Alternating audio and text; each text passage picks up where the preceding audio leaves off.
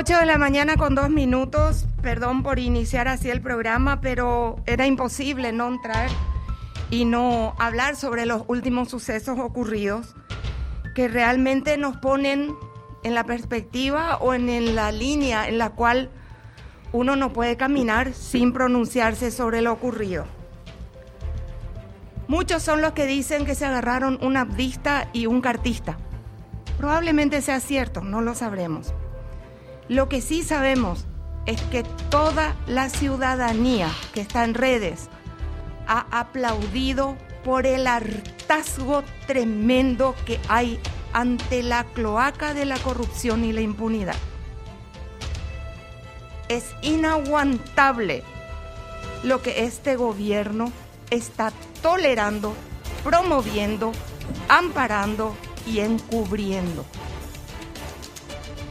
Mario Abdo Benítez aparece como la cabeza de un grupo de personas que últimamente han estado haciendo lo que quisieron.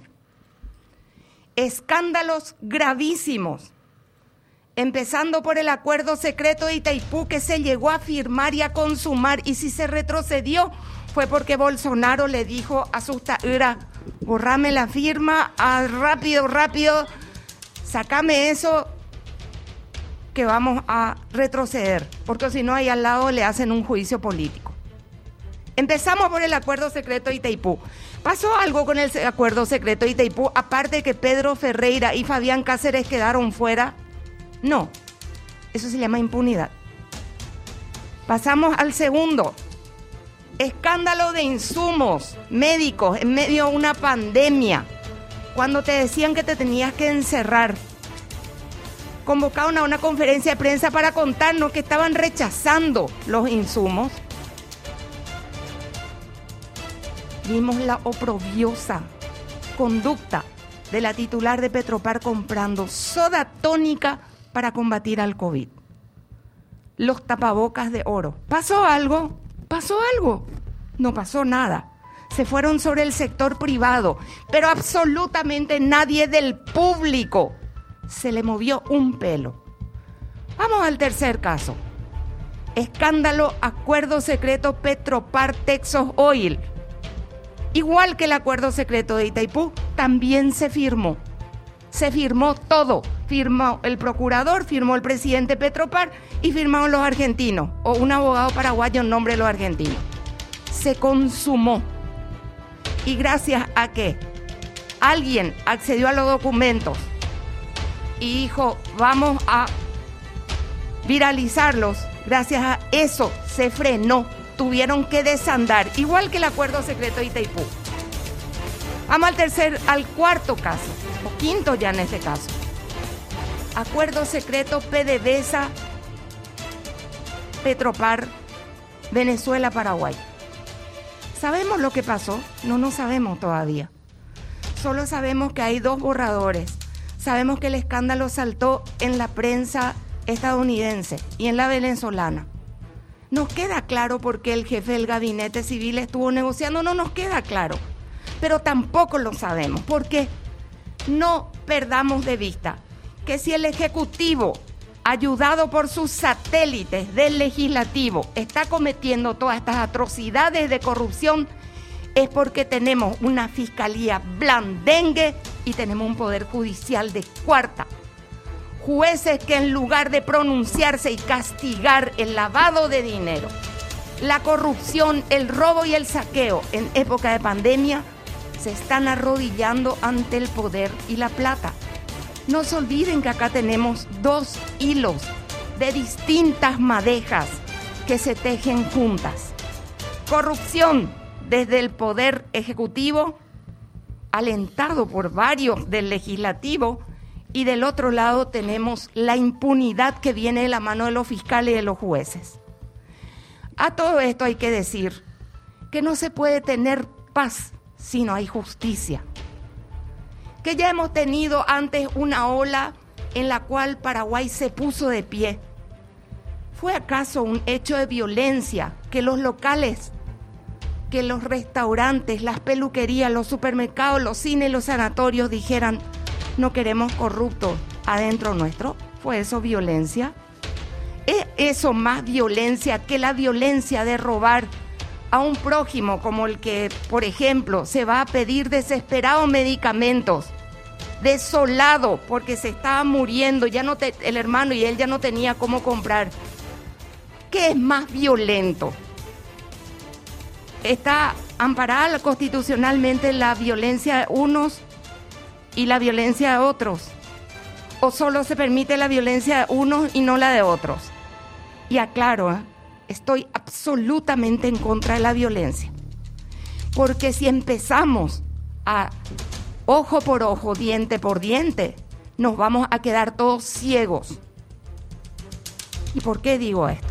Porque resulta ser que los que tratan de dar el discurso conciliador de esto es violencia, no dicen una palabra ante el tuit de Rodolfo Friedman de ayer, donde Rodolfo Friedman decía que si los cartistas quieren eso, los de Añetete van a jugar con las mismas reglas. Y daba a continuación un listado de nombres. Le voy a pedir a BCTV que por favor me busquen ese tuit y me pongan en pantalla. Daba un listado de nombres de a quienes hay que agarrar. Eso no es violencia. O vamos a hablar solo de la violencia de uno y no de la violencia de otros. Entonces, señoras y señores, quiero decirles algo. Sin justicia no hay paz. Y sin paz no podemos seguir construyendo. No se olviden que cuando los de arriba pierden la vergüenza, los de abajo pierden el respeto. No hay vuelta que dar. Ha pasado en la Revolución Francesa, ha pasado en miles de oportunidades en este planeta, en distintos escenarios, incluyendo nuestro mismo Paraguay. ¿Recuerdan?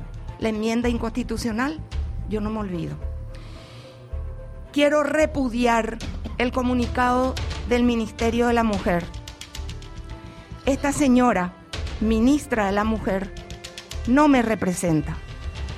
No me representa porque no solamente se ha rehusado atender el teléfono en miles de oportunidades donde necesitábamos una postura clara del ministerio le manda al frente a otras profesionales y en esto siento muchísimo, porque dentro de ese ministerio hay gente valiosa.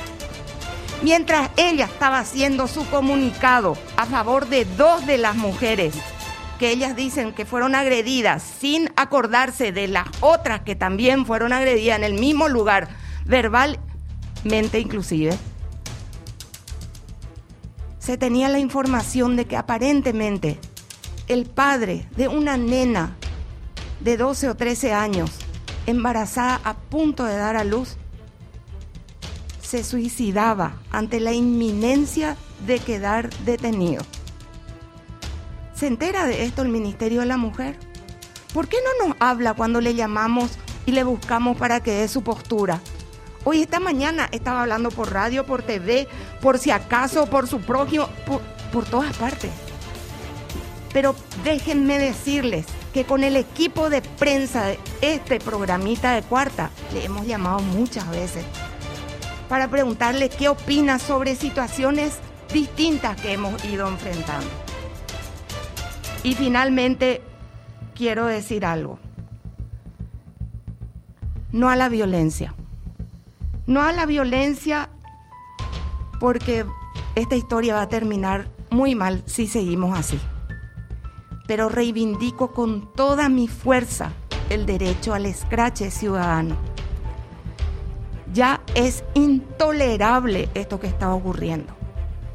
De verdad, si no empezamos a manifestarnos, que está garantizado por la Constitución Nacional de la República del Paraguay, el derecho a la libertad de expresión, el derecho a resistir, el derecho a hablar, el derecho a zapatearles, si no empezamos a hacerlo, preparémonos.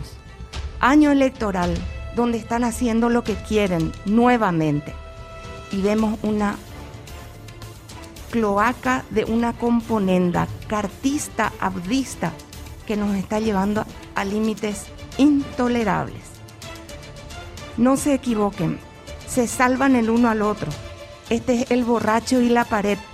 Se atajan el uno al otro este es el hambre y las ganas de comer. ¿Y cómo pueden verlo? Vayan y miren las últimas votaciones que hubo en la Cámara de Diputados y van a ver cómo votan juntos para evitar que se sancione a los que tienen que ser sancionados. Vuelvo a repetirles, si el país está como está, es porque los unos hacen y los otros les dejan hacer. No se confundan. Y los que hacen están en el Ejecutivo con anuencia del Legislativo y con el apoyo de algunos cartistas. Y los que dejan hacer son gran parte de los cartistas. Así que, vuelvo a repetir, ¿esto fue una pelea entre un cartista y un audista? Probablemente. Pero ¿saben qué? Fue aplaudido por todo el país.